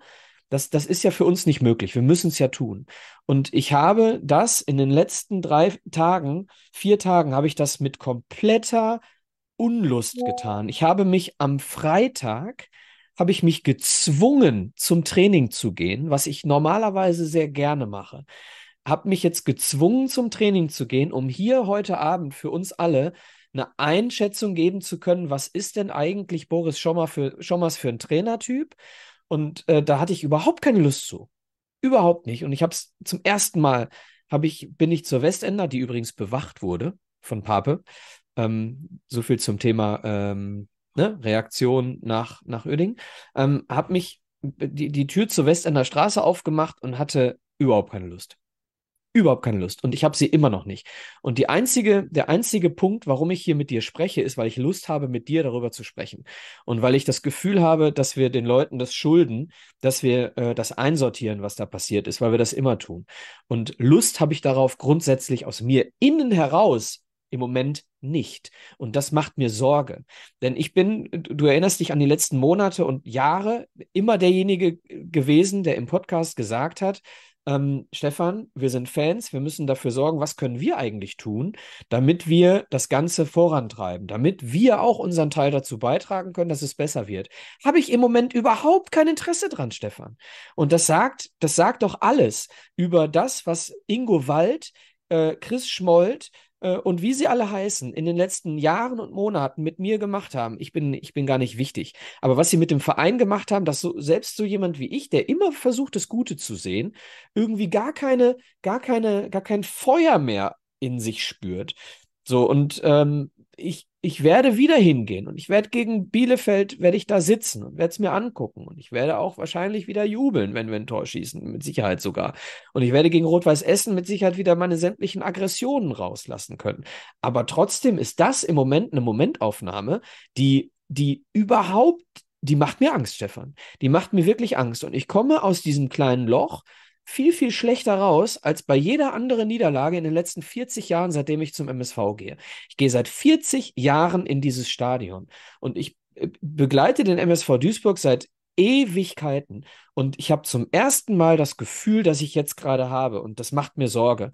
Und ich möchte, dass auch das mal wahrgenommen wird. Und was ich empfunden habe nach dem Uerdingen-Spiel, war, ich wurde mal wieder komplett allein gelassen. Ich, ich, und damit meine ich nicht mich als Person, sondern der MSV-Fan, die, die 10, 20, 30.000 MSV-Fans, nehmen wir mal vor allem die, die regelmäßig hingehen, also nehmen wir mal 10 bis 15.000, die, ähm, die nach so einem Spiel vielleicht ähnlich empfunden haben wie ich. Und dann kommt nichts vom MSV. Eine Kommunikation des Vereins, die nichts, aber auch gar nichts transportiert. Wenn ich Präsident dieses Vereins wäre, Stefan, ich hätte mich vors Mikro gestellt, hätte gesagt, mach die Kamera an und ich hätte gesagt, liebe MSV-Fans, es gibt kein, es, keine Möglichkeit, die das hier heute entschuldigt. Aber es ist meine Pflicht, zu euch hier zu sprechen und euch zu sagen, es tut mir leid. Ich bin euer Präsident und ich habe das zu verantworten. Ich stehe hier und habe entschieden, dass wir Engin Wura nach einem Sieg rausnehmen. Ich habe den Boris Schommers installiert. Ich bin hier verantwortlich für die Nummer. Und ich kann euch am heutigen Abend nur sagen, es tut mir leid. Und es hat keiner in irgendeiner Art und Weise sowas getan. Stattdessen schreiben wir äh, äh offene Briefe an ehemalige Profis. So viel zum Thema Kommunikation MSV Duisburg. Ja, wir kommen immer wieder zum selben Punkt. Es ist einfach unerklärlich, äh, wie zum Beispiel äh, die einzelnen Entscheidungen getroffen werden, wie man sie begründet, wie es kommuniziert wird, wie man sportlich dasteht. Hab mich letztens beim, beim Sport erwischt, wo ich mir dachte, alter Schwede, da habe ich jetzt gerade in dem und dem Bereich so ein bisschen Nachholbedarf, hab mich da aber so reingeklemmt, Micha. Und äh, du hast ja mit Sicherheit auch schon mal in der Vergangenheit gesehen, auch so teilweise diese Battles mit, mit, mit dem Joggen, zum Beispiel mit Mike und so, wer welche Zeit und so. Da würde ich ja niemals hinkommen. Gute und schöne Grüße erstmal an den lieben Mike. Du hörst uns ja immer wieder nach wie vor fleißig zu. Aber da habe ich festgestellt, so selbst als, ähm, oder auch bei dir, ne, wird es mit Sicherheit ähnlich sein auf der Arbeit. Ich kann nur sagen, hier oben zum Beispiel, da, ja, da. Oder bei mir im, im Studio, ich habe so viel Ehrgeiz immer auf meinen Job, äh, in meinem Job oder in meinen Hobbys, auch hier. Ne, wir stellen uns, du hast es ja gerade gesagt und die Leute haben auch gerade hier sehr, sehr viele nette Feedbacks reingegeben, von wegen, äh, ihr macht das super, macht weiter und hier, also so weit ist es ja noch nicht, noch lange nicht. Die Saison hat ja noch ein paar Spieltage. Aber was ich damit sagen will, der Ansatz ist doch immer von euch da draußen, auch von jedem Einzelnen. Natürlich gibt es mal Tage, wahrscheinlich morgen früh wieder um 8 Uhr oder um 7 oder um 6, wenn bei euch der Wecker klingelt, wo man es schwer hat rauszukommen. Aber so grundsätzlich hat doch jeder irgendwie hoffentlich zumindest einen Job, der ihm Spaß macht. Ich glaube, jeder ist irgendwie in der Kreisliga zum Beispiel engagiert und möchte dort äh, Spiele gewinnen. Ja, der ein oder andere zockt vielleicht gerade FC 24, heißt ja nicht mehr FIFA, aber FC 24 und möchte dort im Ultimate seine Spiele gewinnen. Was ich damit sagen will, diese, diese Mentalität, die sich vom gesamten Verein bis zu den Spielern ja durchzieht, bei einer Fluktuation an Trainern und Spielern in den letzten drei, vier Jahren, die ja auf keine Kuhhaut mehr geht, die zieht sich ja komplett durch und hat den Außenanschein nach, ist uns egal, wenn wir verlieren, wenn wir als Loser abgestempelt werden, wenn wir 20. sind, wenn wir dies und das und jenes machen. Das ist einfach nochmal unterm Strich und da kann ich dir bei deinem Take jetzt gerade und auch bei meiner äh, Aussage jetzt einfach nur beipflichten und sagen, es ist sowas von traurig, es ist sowas von unerklärlich und ist, muss ich wirklich fairerweise dazu sagen, dem MSV mit der Historie, mit dem Anhängern, und das sage ich jetzt nicht, weil ich jetzt hier irgendwie noch ein paar Likes brauche, wäre aber trotzdem nett, wenn ihr das machen würdet, ähm, dem Verein einfach unwürdig. Das muss man einfach mal an dieser Stelle sagen insgesamt nicht, ich beziehe mich nicht auf eine Person, falls der eine oder andere sich jetzt wieder angegriffen fühlt. Aber diese Situation, sorry, wir haben immer wieder gesagt und betont, wir machen hier jeden Scheiß mit, wir, ver wir verzeihen alles. Erinnere mich noch an die Niederlagen-Serie, äh, Heimspielserie vor anderthalb Jahren oder so, wo wir gefühlt 35 Dinger in der Arena kassiert haben. Äh, wo wir gesagt haben, in Wuppertal, ach du Scheiße, Niederrhein-Pokal vor drei Jahren, okay, schwamm drüber. wir machen hier den Zirkus mit gegen Oberhausen, alles klar, aber irgendwo und irgendwann reicht es einfach mal. Es reicht. Es reicht und man kann nicht mehr, man ist müde und man will nicht mehr und man geht noch hin und man bezahlt 50 Euro, 35 oder 39 für einen Unterrang, Sitzplatzkarte. Man, man geht mit Leuten dahin, man, der ein oder andere hat es ja geschrieben, man geht mit seinem Sohn dahin und man muss ihm erklären, warum der MSV Duisburg jedes Spiel verliert. Jedes mittlerweile.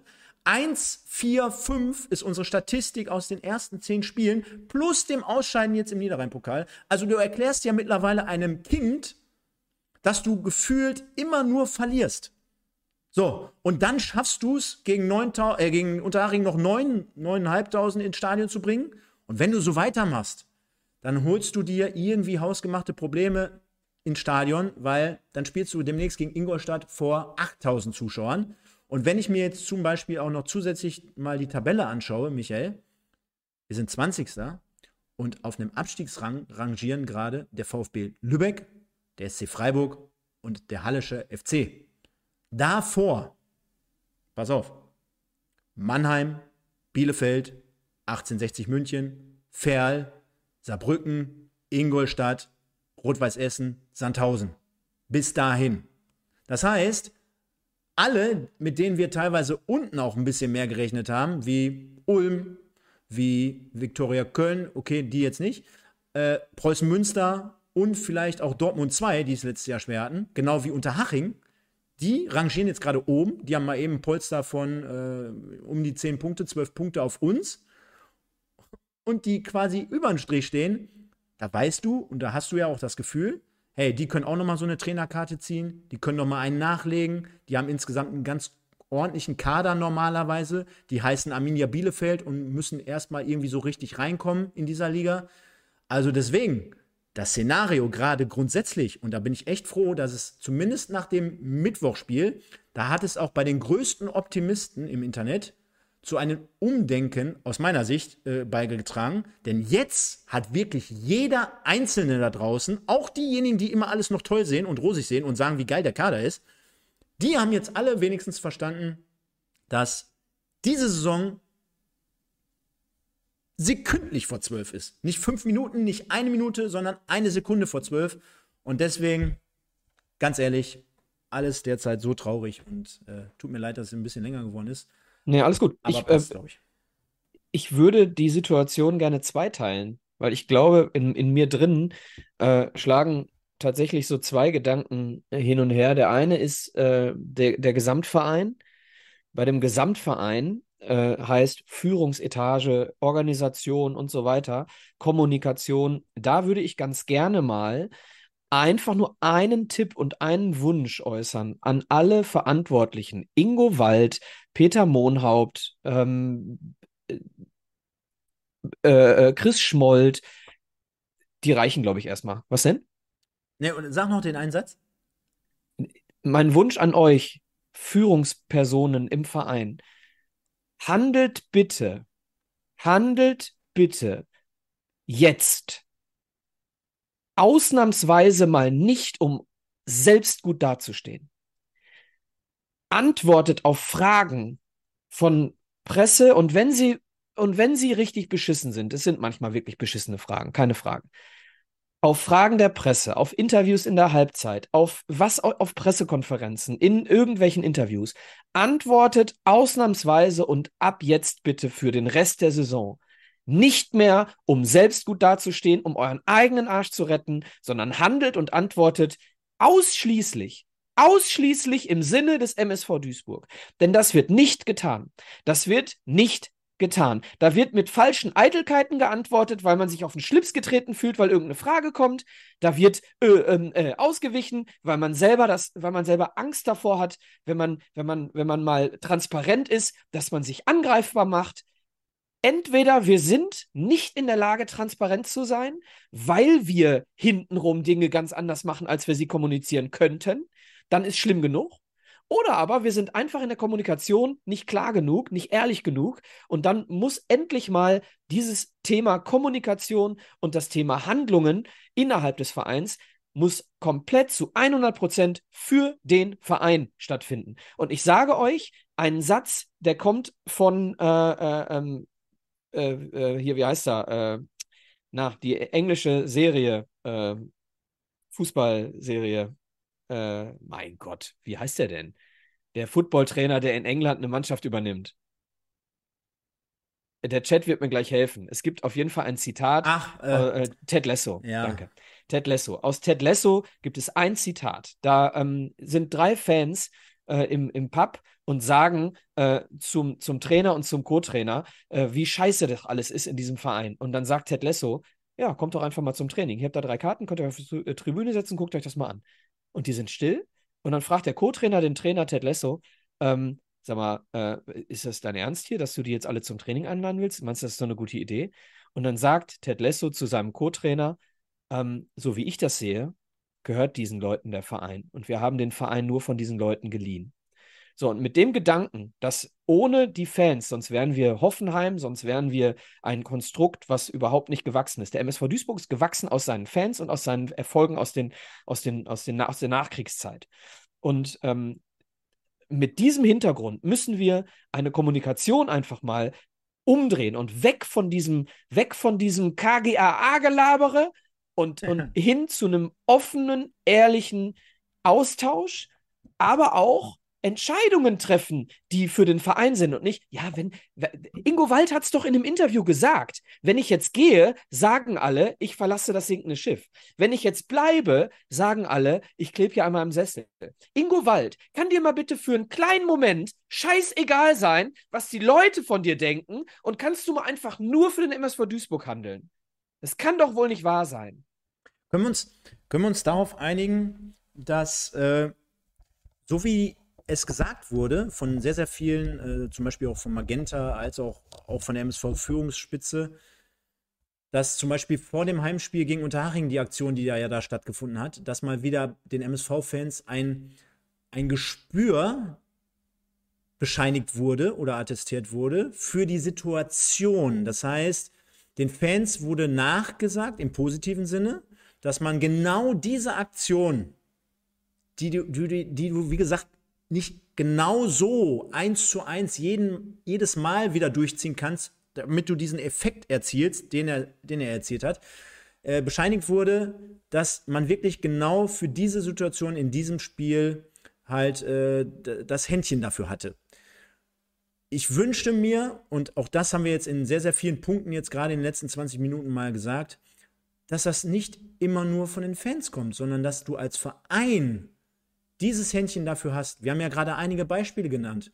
Hättest du, hättest du direkt Mittwochabend sich dahingestellt, hättest dich für diese Leistung entschuldigt. Hättest du gesagt, ey, wir haben hier alles im Griff, ja, wir, so, du lässt aber die Fans dumm dastehen, ohne irgendwie etwas mal denen an die Hand zu geben. Stattdessen müssen wir uns dann nächsten Freitag wieder diese langweilige Pressekonferenz angucken, wenn es dann vor das nächste Heimspiel geht. Dann kommen wieder die obligatorischen äh, 38, 38 Fragen zum Kader, wer ist dabei, wie geht's dem hier und da und tralala. Was haben sie jetzt gemacht, wie haben sie gearbeitet, ist Kaspar Janda wieder zurück und, und, und, ja. Stattdessen einfach mal das Gespür für die Leute zu haben, die gerade mit sich ringen, die zerrissen sind, die sich auch untereinander teilweise gegenseitig doof anmachen. Der eine schreibt, ah, ja. ja. ich bin nicht mehr am Start, ich habe keinen Bock mehr, ich kündige meine Mitgliedschaft. Der andere sagt, ja, dann hau da ab, geh woanders hin. Ja, also auch, auch die Leute spalten sich ja. Ja, alle sind sich einig, dass es grundsätzlich Kacke ist, was da gerade passiert, wie wir da stehen. Aber da würde ich und wenn es ein Exklusivinterview hier bei uns wäre oder wenn nochmal der Kapitän äh, sich dort äh, irgendwie über YouTube oder, oder, oder. Das heißt, auch die ganzen Social- äh, Geschichten beim MSV. Hast du das Gefühl, die werden konsequent weiter fortgesetzt? Ich habe das Gefühl, ja, am Anfang der Saison oder wenn man gut dasteht, ja, dann, dann gibt es da ein bisschen mehr. Ja, und jetzt, natürlich, wenn es negativ ist oder wenn es gerade schlecht läuft, dann äh, wird sowas unruhig. Aber ich glaube, gerade in solchen Situationen muss man sich dahinstellen, seinen Mann stehen und klare Aussagen treffen und kommunizieren. Und da wäre es doch super, wenn man auch in schlechten Zeiten für die Leute da sind, die einfach abholt, denen ein gutes Gefühl gibt, ein Stück weit auch was aus der Kabine mitvermittelt, ja, sodass nicht jetzt jeder hier nachts nicht schlafen kann. Ingo Wald kann ja nicht schlafen, aber ich kann nur verraten, wir beide können ja nach solchen Spielen auch nicht schlafen. Da wird es vielen Leuten genauso gehen und da würde ich mir einfach wünschen, dass man dort einfach viel mehr das Gespür für diese Situation hat. Die Fans waren bis jetzt klasse, die haben nicht großartig gepfiffen bei den Spielen, haben immer diesen Support reingegeben, die veranstalten solche Aktionen, ja, sind immer am Start, fahren mittwochs irgendwie zu unsäglichen Zeiten nach Freiburg oder sonntags, hast du nicht gesehen. Aber so, meine Herren. Mhm. Ich, muss ganz, ich stimme dir zu. Ich möchte ganz kurz einmal meine Aussagen von gerade einmal sortieren. Denn die eine Aussage war, stell dich nach so einem Spiel hin und gib ein klares Interview mit, äh, dass du sagst, sorry, so bla bla, habe ich gerade gesagt. Das zweite ist, Entscheidungen treffen, äh, die nicht von Fans beeinflusst sind oder von irgendwelchen. Das ist mir wichtig, dass wir das trennen. Ich möchte ganz gerne, dass dieser Verein Klarheit hat in der Struktur, in den Aussagen und in den Entscheidungen die dürfen nicht von Fans oder sonst. Ingo Wald soll nicht Entscheidungen für Fans treffen, aber er soll oder irgendwer soll die Empathie haben, nach dem Spiel dann eben sich dann auch zu äußern, nur damit das klar wird, dass sich das eine nicht äh, mit dem anderen vermischt. Ähm, ja, Stefan? Ähm, ne, grundsätzlich. Also. Äh, Ach so, ja, ja sorry. Ich habe gerade gesagt, ich, ich habe so zwei Punkte, die in mir drin schlagen. Der eine Punkt ist der Gesamtverein. Den zweiten habe ich noch nicht genannt, weil du hast gerade über die Mannschaft gesprochen. Ähm, Mannschaft und Trainer sind der zweite Punkt. Und da geht es dann um die Tabelle, die du gerade angesprochen hast. Und da geht es dann um die Konkurrenzfähigkeit und so weiter. Und hier möchte ich einmal ganz kurz das äh, wiedergeben, was ich ohne Lust diese Woche gemacht habe, denn ich habe mir das Training angeschaut.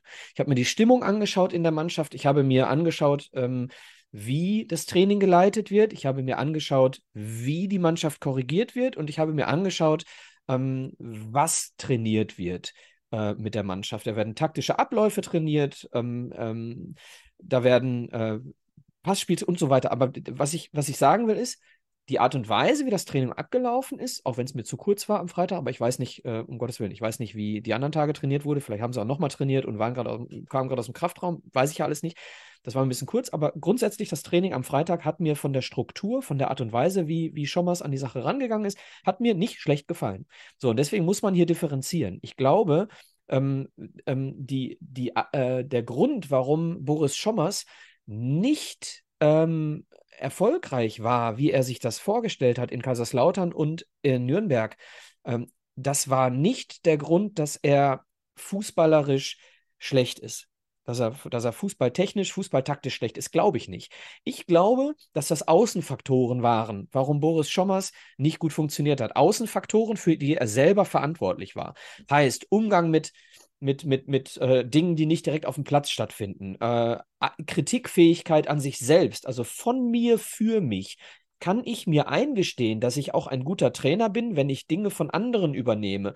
Oder kann ich nur ein guter Trainer sein, wenn ich zu 100 Prozent äh, das umsetze, was ich mir vorgestellt habe? So ein Learning wünsche ich mir daraus.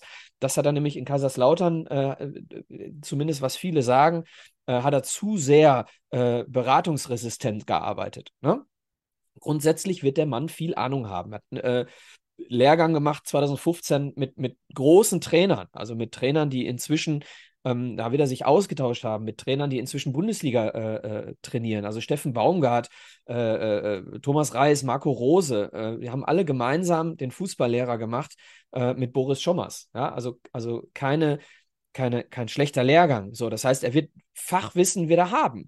Und was ich mir jetzt wünsche, ist, damit wir die Kurve kriegen mit der Mannschaft, damit er es hinbekommt, ähm, damit er es hinbekommt, mit dieser Mannschaft schnell aus dieser Situation herauszukommen, die uns diese Lethargie auch im Sportlichen äh, vermittelt oder im, äh, im, impliziert, äh, ist, äh, dass er ein Learning aus seinen, aus seinen äh, vergangenen Stationen hat und, und wirklich weiß, ich habe damals Dinge nicht ganz richtig gemacht, dass er nicht unbelehrbar ist. Und dann hoffe ich und glaube ich, dass wir mit Boris Schommers, ähnlich wie damals mit Hagen Schmidt, den kenne ich persönlich, da kann ich einschätzen, wie die Persönlichkeit war. Die Persönlichkeit war super.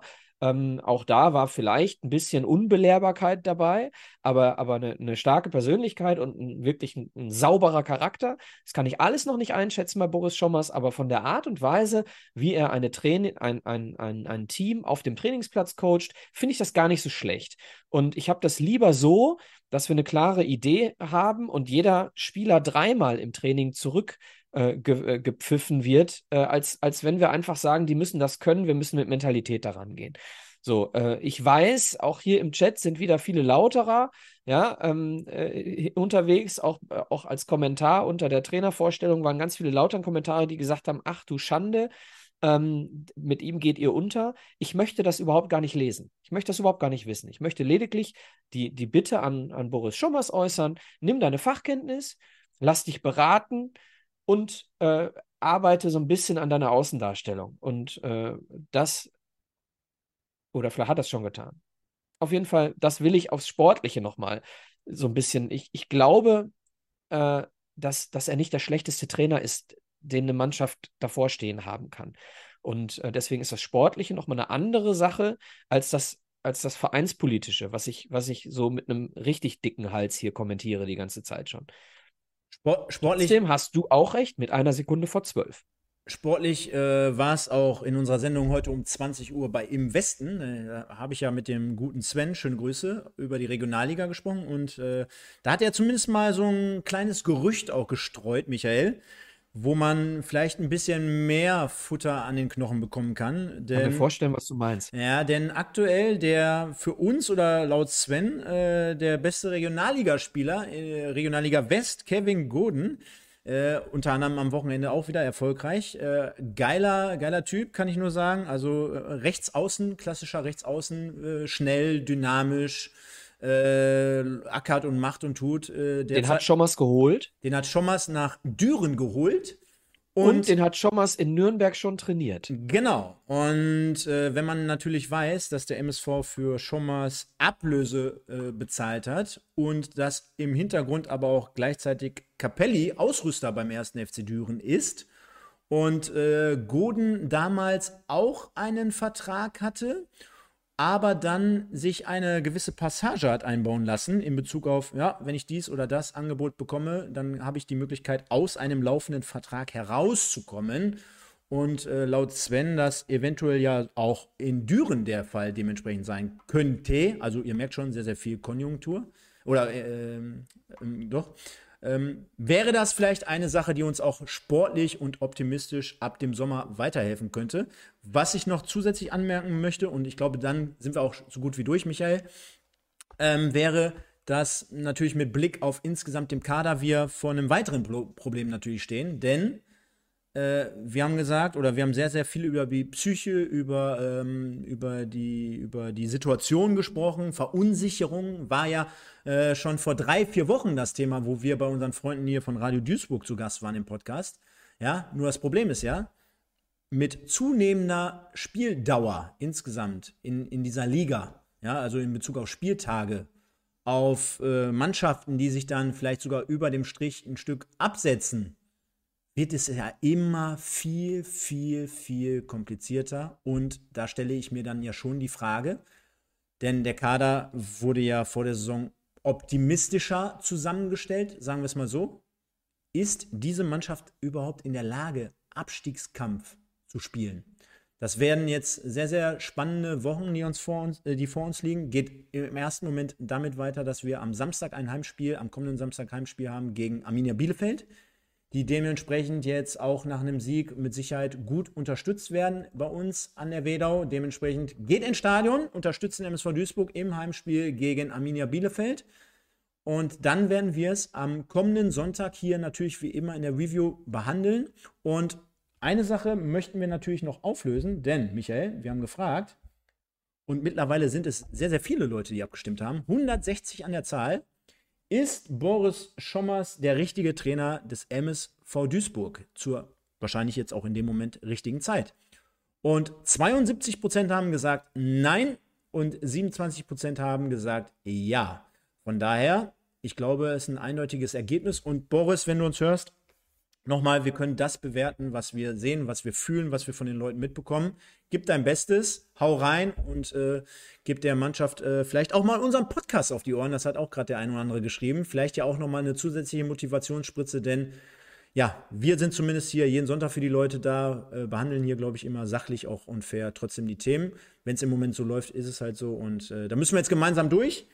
Ich würde mich natürlich über bei insgesamt über 200 Zuschauern mit einem offiziellen Account live hier heute. Äh, sehr, sehr genauso wie der Michael darüber freuen, wenn ihr noch ein paar Likes da lasst und auch im Nachgang bitte einfach mal reinschreibt.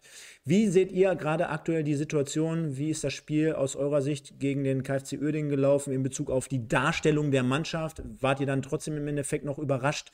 Ist Boris Schommers der richtige Trainer zur richtigen Zeit beim MSV Duisburg? Und, und, und, das könnt ihr gerne alles bitte in die Kommentare reinschreiben. Viele gehen auch immer hin und schreiben einfach nur nur Algo, Algorithmus. Damit ist uns auch schon zum Teil geholfen. Äh, ja, gibt einfach Gas. Ihr wart äh, sehr, sehr gut heute Abend, äh, äh habt mit uns hier diskutiert und äh, alles mit reingeschrieben. Und äh, ja, von daher vielen, vielen Dank an euch da draußen. Nächste Woche sehen wir uns wieder gegen Bielefeld. Michael, dir vielen, vielen Dank. Eine Stunde 35. Nicht selbstverständlich bei einer Niederrhein-Pokalpartie gegen den KfC Oerdingen so lange darüber zu sprechen, aber ich glaube, wir haben das sehr, sehr gut gemacht. Hat mir äh, sehr, sehr gut gefallen. War wahrscheinlich eine der besten Folgen, die wir insgesamt hier jemals hatten. Folge 134, so schnell vergeht die Zeit. Ich bin raus und sage bis nächste Woche. Nur der MSV. Ciao. Ja. Ich äh, lasse es einfach mal dabei bewenden. Alles, was ich sagen wollte, habe ich äh, gerade schon gesagt. Schönen Start in die Woche. Gehabt euch wohl. Ciao, ciao.